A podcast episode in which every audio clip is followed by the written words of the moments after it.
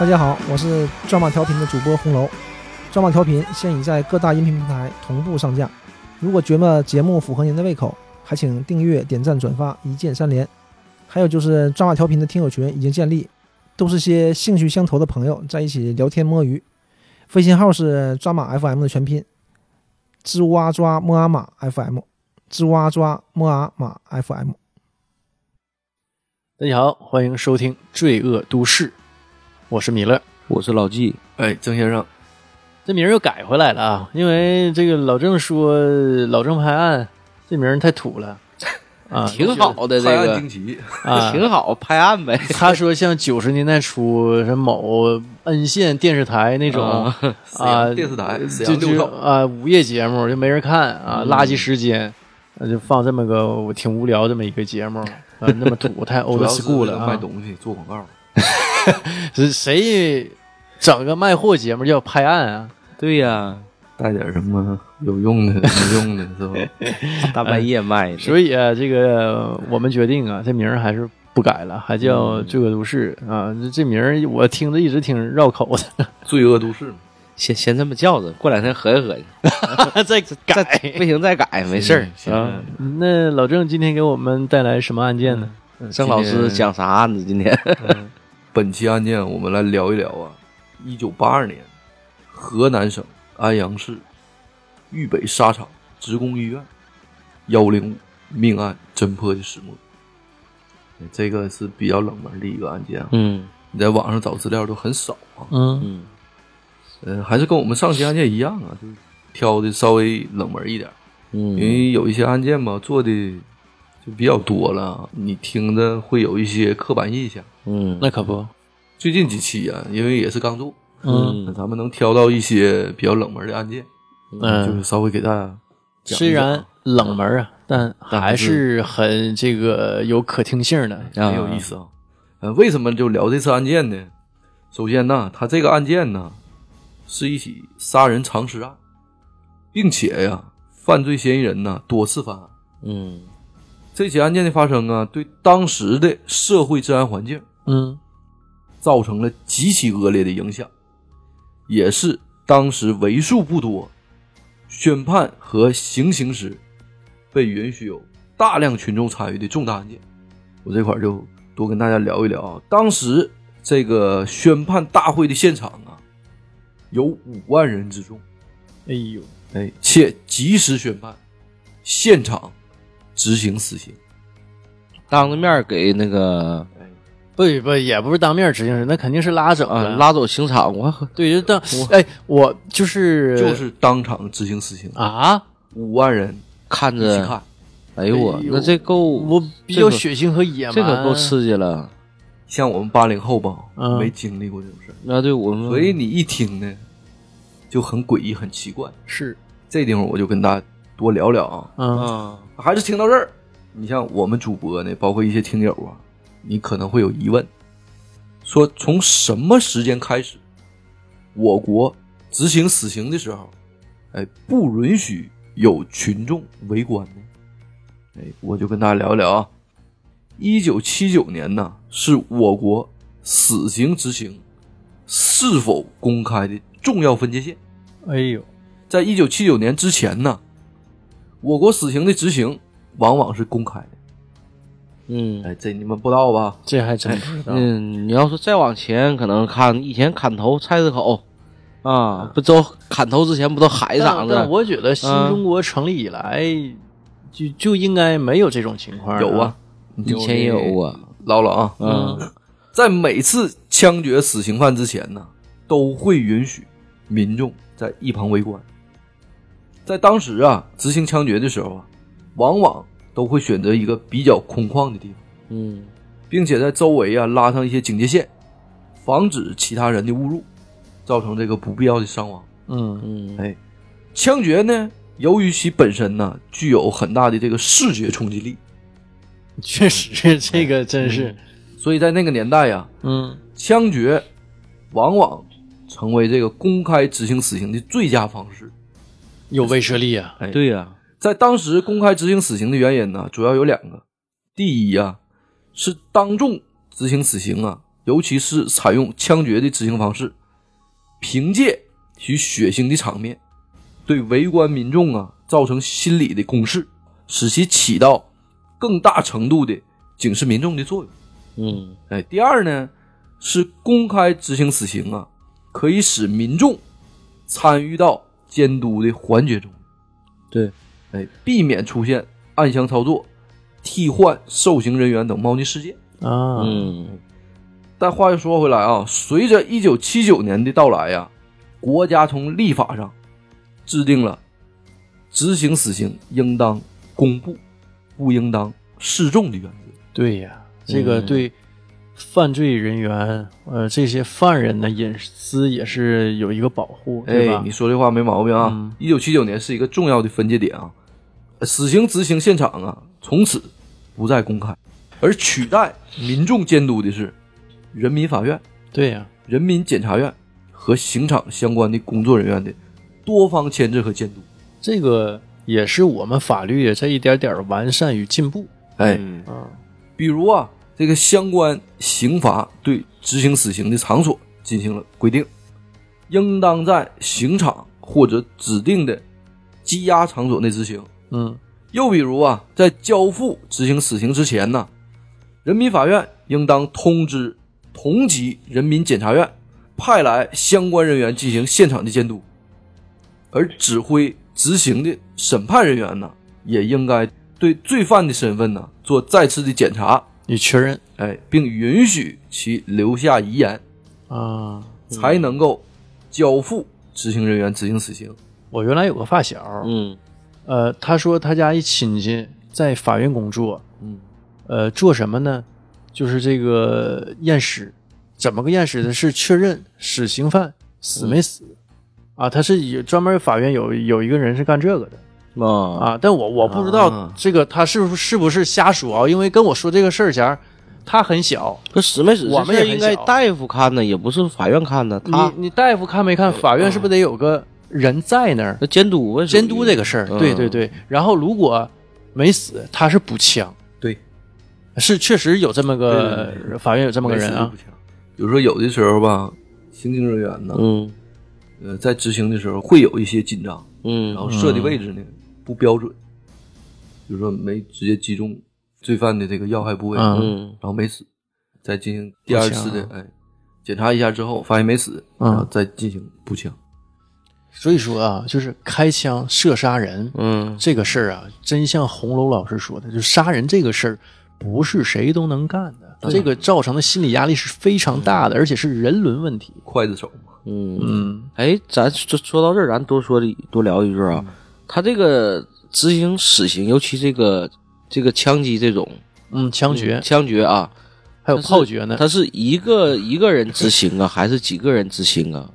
因为我们以前看电视，好像是你看，尤其那种这个这个抗日题材啊，或者啥，不一排嘛，可能哐哐哐啪打打死了，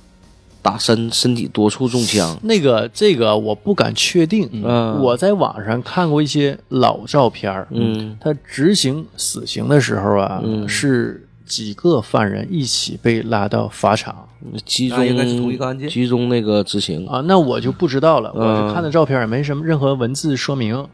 啊，然后就一起大部分执行同一个案件啊会一起执行死刑，嗯，然后如果这个案件的死刑犯就一个，基本上单独执行，啊，嗯这个那就是一个对一个，我就是一个案件对应一次。说说一句开玩笑的啊，嗯你看那个国产零零七嗯不有一段枪决戏嘛？啊，啊，站一排，嗯啊，那都不是一个案件的。嗯，嗯啊，然后这个每一个这个执行死刑的这个政府人员啊，对一个犯人啊一对一啊，嗯，但在实际情况是怎么样，咱就不知道了。嗯这个也是从这个文好文学作品中像看啊、好像我听说好像是那个这个子弹是要钱的，嗯这个子弹这个钱是由家属来承担的。啊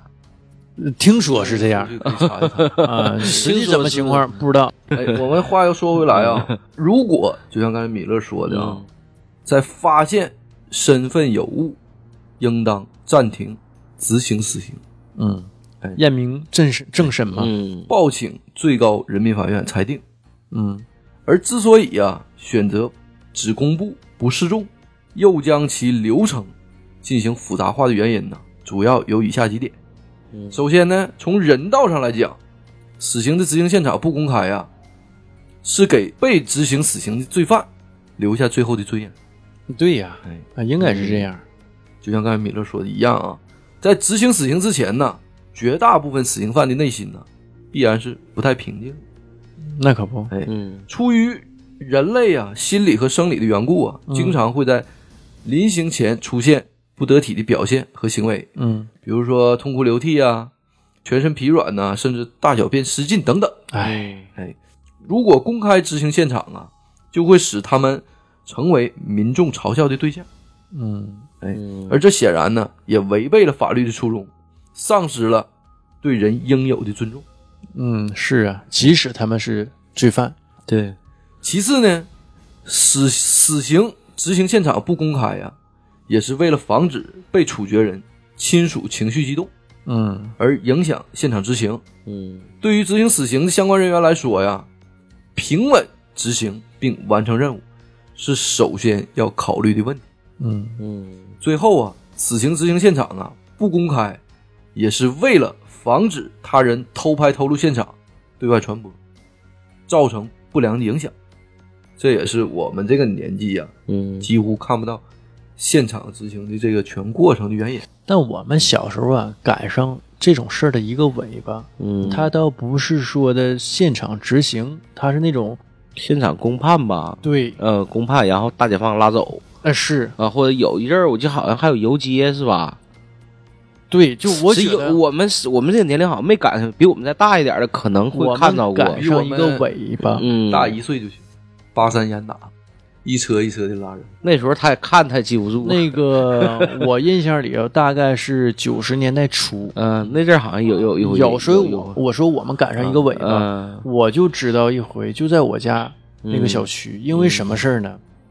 好像是一个学生啊，嗯是大学生还高中生，我忘了，老在另外一家买鱼，嗯买鱼吧，回家养老死，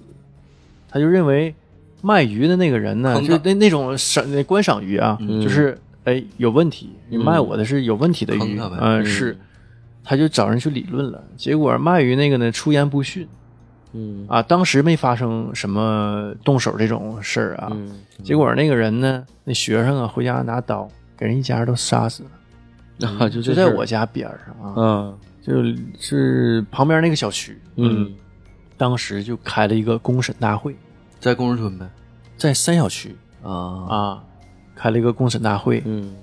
我没亲眼看到啊，我妈回来跟我讲，她看到了、那他会让你去看呀、啊，他不一定能让你去看。不就她回来跟我讲说啊，旁边出个什么事儿开公审大会呢，嗯啊太就小拉了走呗了啊，嗯就是她她跟我捣鼓过这事儿嗯啊，就所以我说我说我们赶上个尾巴，嗯嗯，我觉得这个是挺不尊重人的隐私与不人道的一种行为。震慑作用吗？但是我觉得现在随着法律越来越健全，嗯包括我们这个对人的尊重啊啊，越越这个理解啊越来越透彻。原来我觉得 理解的不够透彻、啊，这个审判公开，这个没有什么问题吧？我觉得有问题，把人五花大绑，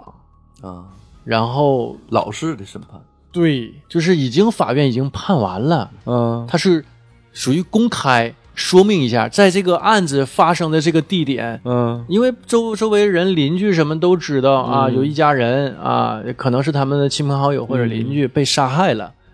当时就觉得对这个事儿得有一个交代啊，嗯啊，所以就把人呢拉到现场啊，这个人犯了什么罪，什么怎怎么怎么样的，呃，说明一下嗯，啊，然后就立马拉上解放大卡车嗯，行刑去了。行刑去了。那那实际你这个事，儿，那你现在嗯啊咱说你那个审判啥的，网上也都有这方面的视频，而且也审判没有问题，啊而且像这种案件啊，你是可以去法院旁听的。对啊，你可以去看呢，啊家属啊，包括这个都没有问都可以题去，嗯但是你是以那一那种姿态，你懂吗？啊，五花大绑嗯压到一个地方，我觉得对人的人权、呃现在人道不够讲尊尊。重。对，嗯但当时那个特殊历史年代背景下呢，我可讲能特殊环境下的一些产物。嗯呃，对，就是咱也我也说不上理解，反正就是那个时代的产物嗯他啊。他那个捆绑吧，就是对于死刑犯的那那个他是有说法的，就扎到哪儿扎到哪儿，是各个袖口啊、裤腿全要扎住，完事对儿绑成什么样，那个是很专业的。但是啊，你想想，嗯他在法院，呃，在监狱里头已经知道今天执行死刑了，他心理压力是很大的。然后再来这么一茬儿，对，我觉得这个特别不应该。嗯呃，当然现在也已经确没有实了取消了啊，嗯也确实我的理解是对的，对吧？那确实不应该，那这他那为啥取消呢？确实觉得这个不人道。嗯嗯这个我也是对这次事件呢一个小细节的一个小解释吧。呃，也是从这儿啊，很多听友啊也能听出来，这项规定啊是从一九七九年开始执行的，嗯但本案呢是发生在一九八二年，啊嗯，却依然允许群众的围观。可见呢，当时本次案件在当时那个年代，对社会环境影响之巨大。其次啊，这起案件的犯罪现场啊，在案发之后就阴差阳错的第一时间被清理过，导致前去勘察现场的刑警人员没有找到任何对本案侦破有用的线索。嗯哎，在那个年代啊，我们公安人员呢，在没有任何犯罪线索的条件下，是如何侦破此案的呢？抓到凶手的呢？接下来，哎，由我为您慢慢的解开谜局。方便您收听啊，是分为几个部分啊。啊第一个部分，离奇的犯罪现场。一九八二年十月五号的中午啊，河南省安阳市公安局刑警大队接到豫北沙场职工医院的报案。这个豫北沙场啊，也有另一个名字啊，可能大家接受度高一点啊，豫北棉纺织厂。啊，棉纱那个纱棉纱厂，纺织厂。哎嗯，报案称啊，本院年仅十九岁的女士曹某，晁盖那个曹，啊嗯在一天前的值班过程中啊，突然失踪。沙场保卫处啊，组织相关保卫人员进行了对整个医院大面积的搜索，寻找了一上午啊，依然不见曹某的踪影，活不见人，死不见尸。这估计也就够呛了。够呛了嗯嗯于是啊，便即刻向安阳市公安局报警。安阳市局啊，在接到报案后，第一时间通知安阳市刑警大队。市刑警大队在接警后啊，立即点齐人马赶往现场，会同安阳市下属安阳县公安局一起对现场进行了勘查。嗯但赶到现场的干警们呢，却都掩饰不住啊失望和气愤。怎的呢？由于豫北沙场保卫处人员呢毫无刑侦经验，啊，不知道保护现场为何物。哎，哎，在医院方面呢，寻找失踪的小曹护士之后啊，对现场进行了例行的打扫和整理。完了，哎， 线索都没了。嗯此时小曹护士的这个失踪地点呢，职工医院的病房、治疗室的水泥地面嗯，被拖把擦得一尘不染，哎，各种房间物品呢也被摆放的整整齐齐。这是迎接参观的呢，这是这种种阴差阳错的巧合呀，几乎让现场的刑警队长啊当场骂娘。这不抓狂了吗？嗯结果呀，现场勘查呀，自然是一无所获，那可不，那肯定的呀。没有发现任何对刑侦工作有用的线索。嗯最终，我们的刑警啊一商量，只能把希望啊放在群众走访这个环节上。那只剩这一条了。哎，希望以此为突破口，嗯有所发现。第一部分背景案件背景我介绍的很快啊，慢慢咱们就进入第二部分啊。第二部分活要见人，死要见尸。嗯首先呢，我们的刑侦人员对当天早上接班的护士进行了详细的案件走访。根据这名接班护士的介绍啊，她在早晨七点半来接班，结果发现呢，治疗室的门呢是半开着的，一条白色的被套将窗户遮住了，室内呢也没有任何的光亮。有隐情。哎工作台上呢放着一串治疗室的啊钥匙，护士休息用的长凳子上啊放着两条被子，哎，他当时以为啊，这个曹某啊，小曹护士去吃早饭了，还没回来呢，啊就自顾自的、啊、搞起了清洁卫生工作。啊，呃，将这个被套和被子收收起来之后啊，又勤快的用扫帚和拖把把地面呢干干净净的扫了一遍。真勤劳。哎，这个在当时这个对，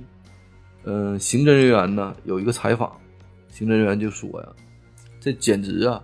就是妥妥的破坏犯罪现场，唉，整的跟帮凶似的。自己人给自己人的这个线索全给扫没了。嗯这不相当于像书记说的，凶手找个免费帮凶，不咋的，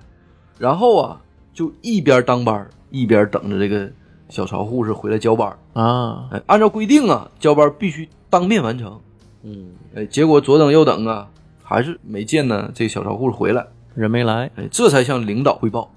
其次啊，在刑警走访的过程当中啊，一名住院的病人反映，十月五日凌晨大约两点左右，他半睡半醒的时候啊，听到有人在敲治疗室的门。哎呀，谁呀？凌晨三点左右，听到走廊里啊有人小声的啊了一声，哎呀，这是有事儿啊！哎，嗯，嗓音尖细，像一个女人的声音。另一名住院的病人说呀，按照医嘱，他要在十月五号凌晨四点左右这个时间呢打针。嗯，但到点儿了呢，却没见到值班护士来给他扎针。他本人呢也是怕吵着其他的病人休息，也没有呼叫这个值班护士。这值班护士呢就小曹护士。啊，嗯另外呀，职工医院的护士长向警方介绍，曹某未婚，相貌出众，漂亮，哎，共青团员。自一九八一年从安阳卫校啊毕业分配到本院工作以后，就是本院有名的院花，啊，很受同事和病人的这个欢迎。对曹某啊，护士长毫不吝惜赞美之词，直夸他就工作呀很认真，作风呢又很正派。德艺双馨。嗯，对待病人的态度啊，也是和蔼可亲，服务热情周到。全方位的好啊！嗯，我们好由人呢此，可见呢，曹某不仅人长得漂亮，为人性格呢也是非常的随和。优秀，哎嗯根据护士长提供的护士值班记录啊，曹某十月四日上中班，到晚上八点半左右下班，晚上十一点四十分呢又再次替同事值个夜班。那人真不错，还嗯，哎工同作事有事儿啊，挺认他俩真换的，个夜班。嗯哎，因为啊，这个曹某相貌出众，性格温和，因此遭遇流氓劫持的侵害啊，可能性较大。这是当时啊，警方根据群众反映判断出一个大致的侦破方向。啊，同时呢，根据群众反映啊，罪犯可能的作案时间是在十月五日凌晨两点到四点之间。随即，警方决定充分发动群众，由沙场保卫处和沙场附近十公里内的公社和生产大队组织人手，寻找曹某的下落，活要见人，死要见尸，并根据对现场以及相关人员的勘查访问结果，安阳市公安局刑警大队大队长和安阳县公安局局长立即召集刑侦、技侦干警，在豫北沙场现场办公，成立幺零五案专案组，在沙场保卫处啊安营扎寨，侦破办案。第二部分呢就结束了。第三部分呢，蛛丝马迹。十月六日啊九点左右，专案组啊接到群众报告，北郊公社郭王渡大队，就是今天呢安阳市郊区北郊乡郭王渡村。郭王渡大队的这个社员呢，在田间劳动的时候，在安阳县拖拉机站北墙外的一个土沟里，发现了一捆儿被掩埋的女士衣物。也有线索，嗯经检查呀，内衣、外衣共十一件，啊，一件上衣的衣袋里啊，还装有七张豫北沙场职工食堂的就餐券。哟，嗯，经和曹某同一间宿舍的护士啊辨认，确认这些衣服都是曹某平时所穿之衣物。找到受害者了，嗯，找到受害者的遗物了。遗物了，哎啊，十月七号八点左右啊，一名豫北纱厂的女工，在上班途中啊，行走至本厂百货商店东边的小巷的时候，在一个小型的排水沟里，发现了一块泰山牌的手表。同样，经过辨认之后，此手表为曹某所戴。嗯啊这个小坑小水沟让我想起这个杀人回忆啊，啊！杀人回忆，嗯，杀人回忆抛尸都抛尸在乡间的小水沟里。对，嗯，这东西扔的东一个西一个啊，啊，此时的安阳市刑警大队大队长的脑海里啊，突然间想到了一起同样发生在豫北沙场职工医院的旧案。一九八一年九月二十五号啊，存放在沙场医院太平间内一具年轻的女尸被盗。啊，被发现时候呢，该女尸啊一丝不挂，哟，这是个变态在推入太平间的时候啊，这个衣服都是穿的整整齐齐的。嗯，哎，下体呀、有被侵犯的迹象。连尸体都不放这过是，奸尸啊，这是，这个尸体的头颅啊，被整整齐齐的砍下来。哎呦我，狠呢！后期呀、这个女尸的头颅在沙场外墙的某个土沟内被发现了。这太狠了，这是嗯此案的罪犯呢在逃。当时曾经审查了一名时年二十七岁，名叫刘国胜的沙场工人。有重大嫌疑。哎，虽然此人呢有过因对女青年耍流氓而被公安机关处理过的前科，但最终啊，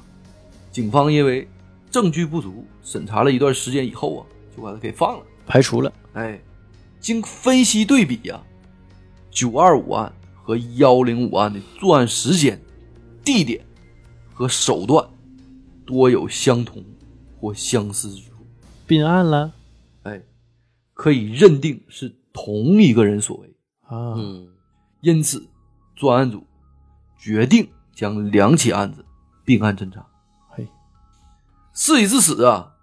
本案彻底的惊动了安阳市市委和市政府，市委市政府啊极为重视，因为这是安阳自一九四九年五月六日解放建市以来发生最为严重的案件。那当时这个社嗯会治安好，哎，市委指示啊，安阳市公安局局长限期破案。嗯专案组啊随即对寻获的曹某的衣物进行了仔细的检查，嗯，发现其贴身穿的棉背心儿啊被揉搓的特别脏，找到蛛丝马迹了，哎，上面沾染的污物啊，经确认是在室内形成的，哎啊，而袜子和秋裤上沾染的黄色泥土，应该是在室外形成的。挪过尸，哎，因此啊，立即将背心上的污物和袜子、秋裤上的泥土样本迅速送往沈阳检验。哟，这跟沈阳还有关系？来在沈阳了，对，多说一句啊，当时全国只有沈阳这一个城市拥有检验这种样本的能力。沈阳也曾先进过，嗯，对，沈阳有个新影学院，这个在这个这方面吧，还是比较权威的，啊权威的一嗯个学府。你像中国公安大学，然后就是沈阳刑警学院，嗯，啊，同时啊，专案组初步的勾画出罪犯的特征。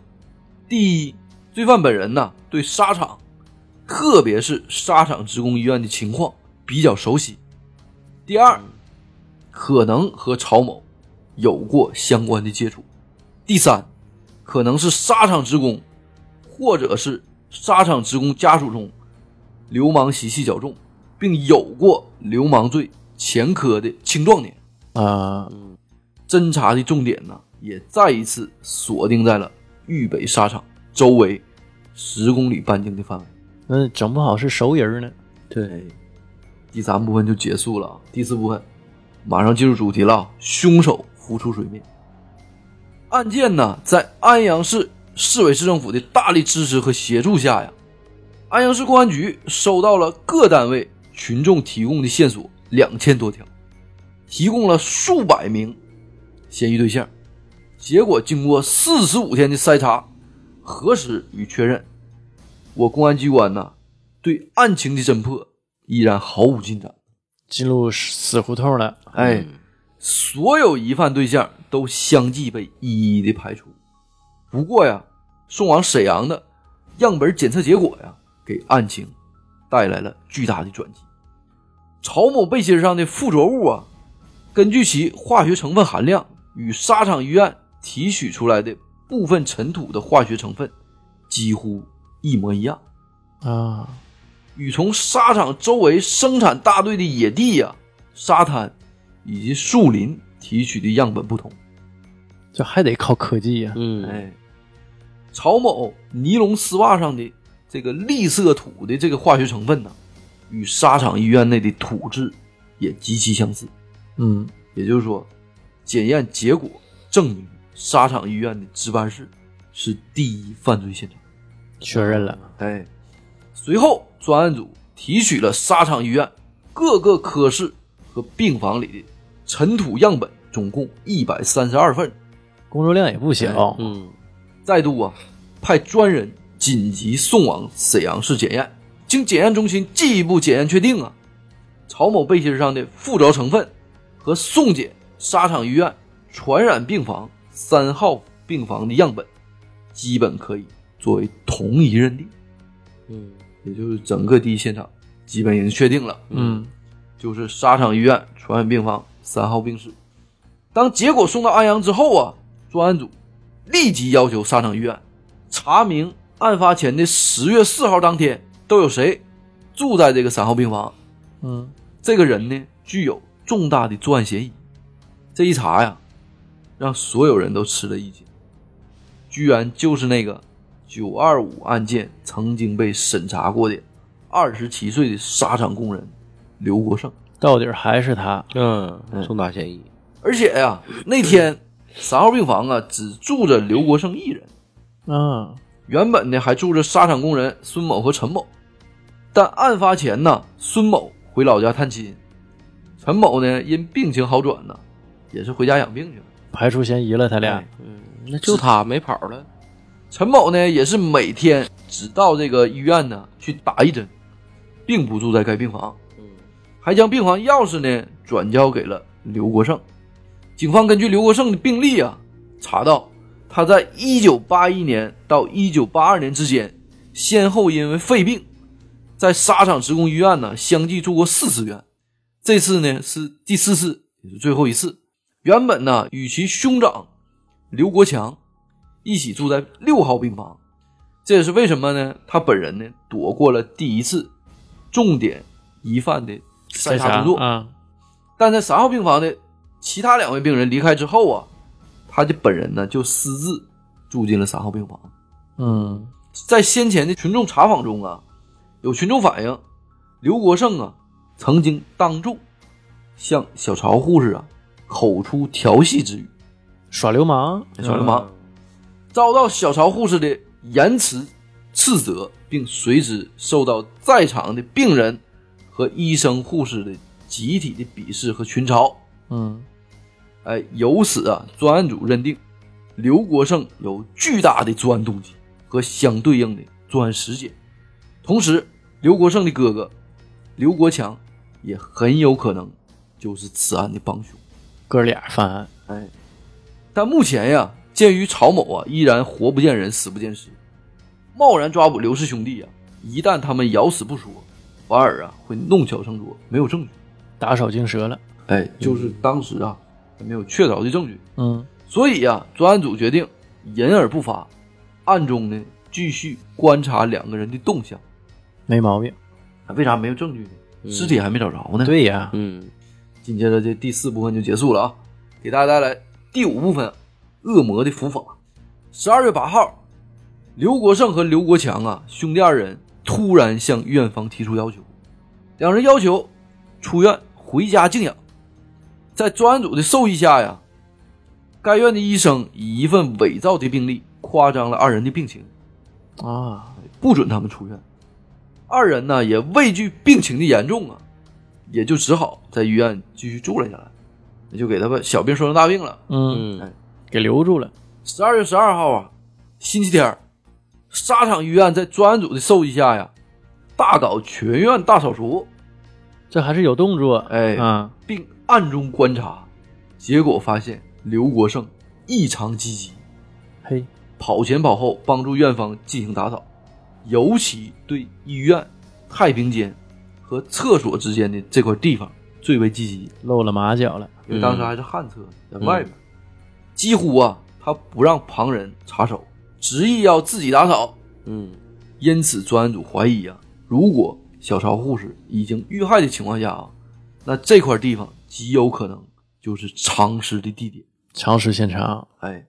十二月十五号上午啊，两名侦查员打扮成啊逃犯的工人，啊以清理厕所、污水管的名义啊，对上述区域进行搜查。他们在清理了粪便以后啊，居然一无所获。没找着啊。哎，但是两人呢继续耐心的清理，结果在扒开烂树枝和树枝底下一层厚厚的尘土之后啊，嗯，发现一块水泥板。在两人掀开水泥板之后啊，赫然出现一具无头女尸。终于找到了。经法医验尸啊，正是失踪了两个多月之久的小曹护士。啊，专案组啊，因此搜审了刘国胜。哎，就多说一句啊，后续报道啊，刘国胜的他哥呀，刘国强，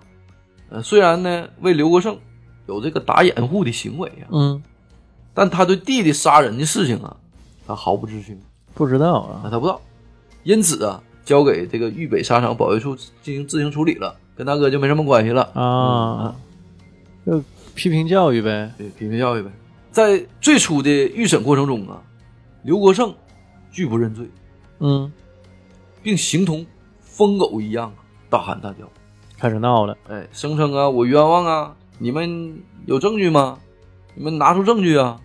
你要没有证据的话，我就上告。哎，嗯，就是这一套话呗。但此时的公安机关呢，早已掌握了大量的刘国胜的犯罪证据，而随着警方对刘国胜本人一连串问题的审讯呢，刘国胜本人早已这个也是目瞪口呆了，因为很多这个之前的这个证据啊，已经极其详实了。嗯，此时的刘国胜啊，突然趁审讯人员不备，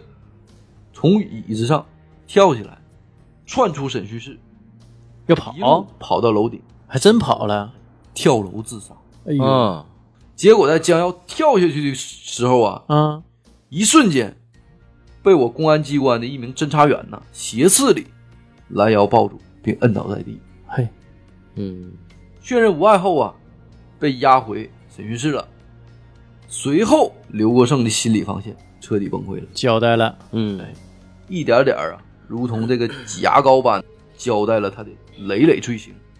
十月五号凌晨两点四十分左右啊，刘国胜啊，欲望难忍呐、想找个这个女人发泄，老流氓，就转到这个病房治疗室的后窗啊，看到小曹护士独自一人呢、合衣而卧，躺在这个长椅上，嗯，便假装犯病啊，骗开了门，就说入室啊，凶相毕露，意图不轨。嗯，哎，嗯就这点事儿啊，就不描述了啊。但此刻，小曹护士啊，就拼命反抗啊。刘国胜想到啊，这个小护士曾经在大庭广众之下斥责自己，让本人这个丢尽颜面的，嗯，哎，顿时在恼羞成怒啊，起了杀意。哎，用拳头猛击小曹护士的腹部和太阳穴，哎呦，将其打翻在地。随后，用他扎头发的这个手绢啊，将曹某的嘴巴塞上了，并将他掐晕后性侵。哎呀，事发后啊，他怕被曹护士啊告发，而将曹某当场就掐死了。畜生啊！尸体呀、就被藏在当晚作案的床下。啊，哎，此刻还要多聊一句啊，当时民警出警的时候啊，嗯看接班护士将这个病房治疗室打扫的一尘不染呢，认为现场已经被严重的破坏了，啊，因此啊，也没有再对每一间病房仔细彻底的勘察。疏忽了。哎，嗯万万没想到啊，当时曹某的尸体就躺在三号病房的床底下，要不早破案了。哎，被床单儿遮盖的严严实实。嗯，十月六号午夜呀，刘国胜用斧头和匕首割掉了小曹护士的头颅。真凶残啊呐、这我始终不明白，为什么要老把这个头脑袋割下来？他是好这口儿，是一整就嘎脑袋，你人都死了还给脑袋嘎了，这个我就多多聊几句啊。这个犯罪嫌疑人呢，就挺奇怪。我们上初中的时候啊，嗯，我们学校南边有一条小道儿，南门儿每个人基本上上学都得从南门进。嗯那条小道儿呢，当时周围全是那种平房，嗯当时那个地方楼房很少，然后我们有一天早上上学呢，就看南门的整个的东面一条街特别特别堵，嗯那个小道是过不了汽车的，只能过自行车嗯和行人这个走路这个这个小道、呃比较窄这道儿，都够不上双车道。嗯然后我回学校就上学去了，因因为我去的时候基本上也快到点儿了。嗯然后我进去呢，同学之间呜呜呜呜，大家伙儿就乱成一团呢，就唠。唠什么呢？那边为什么堵了呢？我是从西面进来的，他总有人从东边进来。嗯从东边进来的这个同学呢，给俺们讲是咋回事呢？啊，这个公共厕所啊，外边的地下躺着一具尸体，哟，没有头，嗯那个头呢被拴在那个电线杆子的灯支架上哎呀妈，真吓人！挂起来了啊，挂起来。是有多大仇？啊他们过来，走的时候，那个斧子就扔在女公厕那个啊里头，啊，杀人的那个那是嗯被害者是尸体男扔是外女头啊？女的，啊，女的。这个头啊，长头啊，披散呢，就悬在这个电线杆子这个路灯的那个一条小坝里。嗯嗯我们同学全看着了，当时啊警察还没来呢。啊，哎呀，还没出警呢。我们初中那时候上学也早，嗯嗯有的时候不到七点就到校了，还没出警呢那时候。嗯，但应该肯定是有群众报案。肯定的呀。那就跟古代那给那人头砍了挂城门楼上，然后当天的时嗯候，我们中午放学以后，午休的时候全去看了，那早收走没呀嗯了。对呀，嗯那不可能挂一上只剩午下啊地。下一滩血。嗯，当时可能没有环卫，可能没有什么清理技术啊你。要现在血都没有了，对谁现在都给你整啊了，我当时就不太理解，我问为什么有多大仇，他把这个脑袋切下来呢？嗯他有仇呢，可能也背不住，真有那么大仇。但我们本案这个嗯，就没道理了，嗯对呀，有仇也是人曹护士跟他有仇啊，就你只是给人性侵了，为什么头给砍下来了呢？嗯估计可能是曹护士当众啊羞辱他，就折他面子了，他认为折他面子再了。一个，他是不是报也复是呗？怕别人发现这个尸体，把头藏起来了？那为什么要单藏个头啊？嗯，尸体本身也不小，那可能是他认知上的障碍，他就觉可得能是头长来你不好确认身份。对你不知道这人是谁，嗯，他不知道有指，纹呢，对对吧？这些侦查手段，嗯，也没毛病哈、这个继续聊回本案啊，嗯为了不让这个血过多的留在地面上啊，他用这个笤帚垫在这个曹某的头下，用枕巾呐擦掉了地上的血迹之后，分别将人头和身体埋在了安阳河北岸的河堤上和医院太平间南面的墙根底下。嗯嗯哎，也就是我们刚刚提到的尸体被发现的地方。另外啊，刘国胜本人还交代了1981年9月25日凌晨潜入沙场医院太平间盗取年轻女尸、奸尸并割头的罪行。嗯那尸体的头他为什么割呀？这个我也想不清楚啊，因为这个资料啊很少很少，嗯，几乎网上能找到的很少。还是一种心理的病态。嗯，在接下来几天呢，还陆陆续续的交代了自从一九八零年六月至一九八二年十月，在沙场宿舍采取蒙面跳窗入室、持刀威逼等手段，先后对二十一名女工进行调戏和性侵。哎呦，这数量可真大呀！可不咋的，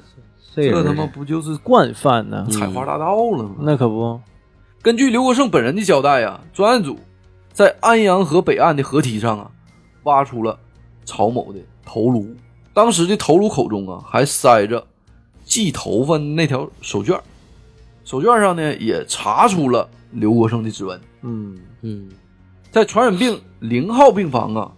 寻获了刘国胜埋人头时用的这个铁锹，在医院厕所的粪池内掏出了刘国胜用来擦拭血迹的针巾，上面的血迹啊和血型和曹某的血型一致。嗯，从传染病三号病房里找到了那把沾着血迹的笤帚，上面的血迹呢和小曹护的血迹也是一致的。在安阳河五七桥下捞出了刘国胜割头时所用的斧头和匕首。证据链完整了。哎，自此啊，豫北沙场施工医院幺零五护士被害案和九二五太平间女尸辱尸割头案宣告侦破。刘国胜本人呢，于一九八三年一月二十八号被安阳市中级人民法院在五万人参加的宣判大会上当场判处死刑，并在当天执行枪决。本案呢就彻底的给大家讲完了。最后啊，再聊一聊这个本案案发现场的所在地啊，河南省安阳市豫北沙场。这个沙场呢，是中国最早期的一个现代化工厂，嗯是从清朝建立的。二零一四年六月五号啊，安阳市中级人民法院依法受理了河南安阳市豫北棉纺织厂、河南安阳豫北棉纺织有限公司破产清算案件。嗯，五月二十三日，四年破产了，哎，嗯，正式豫北沙场破产清算。成为历史了。哎，这个地方啊，现在呀、还有，但是这个整个沙场啊是被保护起来了，成为了安阳市本地的一个非常有名的旅游景点。啊，还成景点儿了。因为这个地方啊是中国最早的一个工业化的这种工厂，啊，从清朝开始，从清朝就开始。成博物馆啊了，，嗯一八几几年的时候，呃，这个就开始了。最后啊，就还是有一句话呀，这个时间呢，就是一池清泉，它能协助我们冲淡心灵上痛苦的回忆；时间呢，就是良药，它能减轻我们心灵上的伤痛；时间呢，就是黄金，它能引导我们懂得珍惜生命。最后把这句话呀，送给那些生命永远停留在花季中的少女。愿你们在通往天堂的路上永远快乐。好，我们这期就聊到这儿吧，啊，再见。嗯好，再见。再见。